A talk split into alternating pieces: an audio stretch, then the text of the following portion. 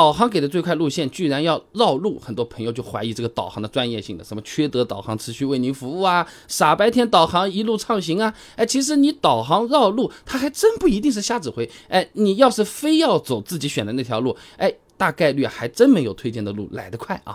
首先啊，导航推荐的最短路径，它是不会只考虑路线的实际距离的。怎么理解啊？南京邮电大学郑交进有篇硕士论文《从一地到多地最佳路线导航规划》里面，他这么说啊：这实际中的最短路径问题，多数都是属于动态。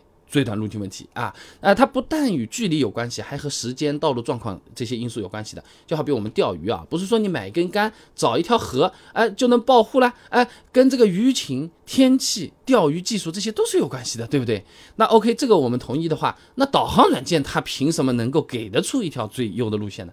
哎，我们拿傻白甜的哎百度地图来举个例子啊，哎，这导航呢，在根据用户的起终点偏好、车牌信息，哎，规划出多条路线之后呢，哎。会去获取这些路线当前的路况、通行时间等等这些信息。有了这些信息呢，他就对路线进行了剔除和排序。你比如说啊，这条路某个地方封路啦，哎，这个路线就再见啊。这条路虽然是绕远路，但是它可以上高架，车子还不多，时间更短，哎，排前面一点。这条路虽然是很近，但是路它比较小、比较窄，它有可能会堵，哎，这个预估时间就和其他路线要稍微对比一下了。那我们在地图上看到的最快路线，就是经过计算之后最推荐的路线了，可能确实就是绕路了，哎，但是一般也是会有。有明显的优势的。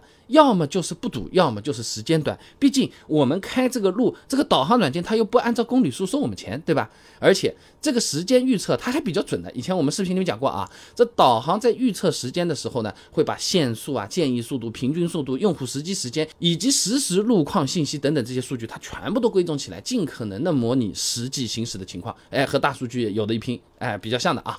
那如果我们就想和导航对着来，我就是不信你这个导航，你绕路还能？比我快，我就凭我老司机的那个千年水平和无敌直觉，啊，就觉得自己的路更快，会发生什么？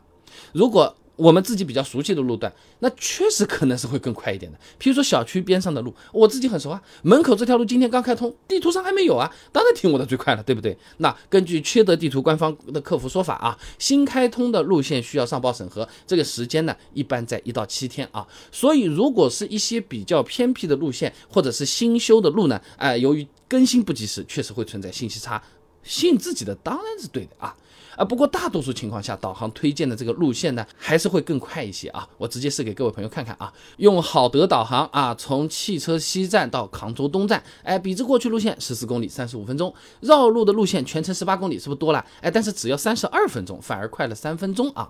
那两条路线主要的区别就是红绿灯数量，常规路线一共二十二个红绿灯，绕一下的路线红绿灯只有八个了。那这个红绿灯的数量对导航时间预估的影响还是比较大的啊。